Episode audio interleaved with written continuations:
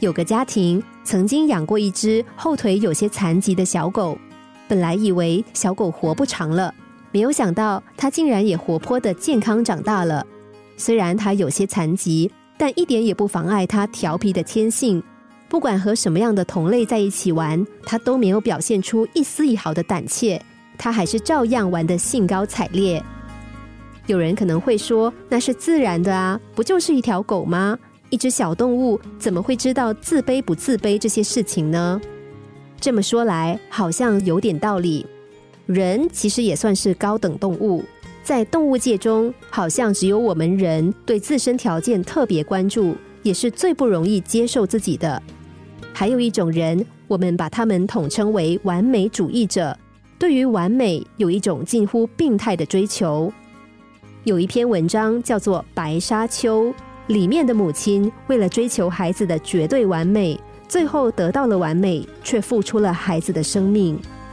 这并不是只存在虚构小说中的幻想故事，在我们的生活中，这样的例子随处可见。凡求完美，必有伤害。每个人心中其实都有两个我，一个是心目中完美的自我形象，一个是现实中不完美的自我形象。就像阴阳太极图的两面。失去了哪一个，另一个也没有办法单独存在。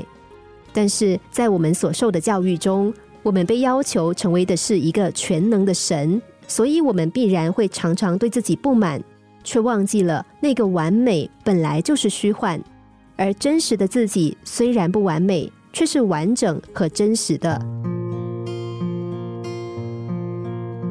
不完美本身就是一种完美。因为你将永远拥有追求完美的动力，接受自己的不完美，接受人生的不完美，是我们应有的权利，也是可以活得更自由的秘诀。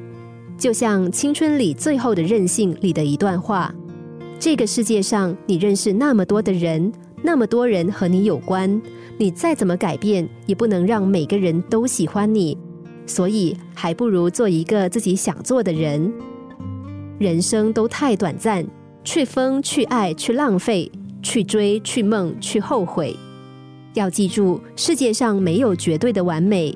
无论生活、工作再紧张、再繁忙，也要保持有规律的生活，尽量避免做过多的事情，学会放空自己，享受自己的人生。心灵小故事，星期一至五晚上九点四十分首播，十一点四十分重播。重温 Podcast，上网 U F M 一零零三 t S G。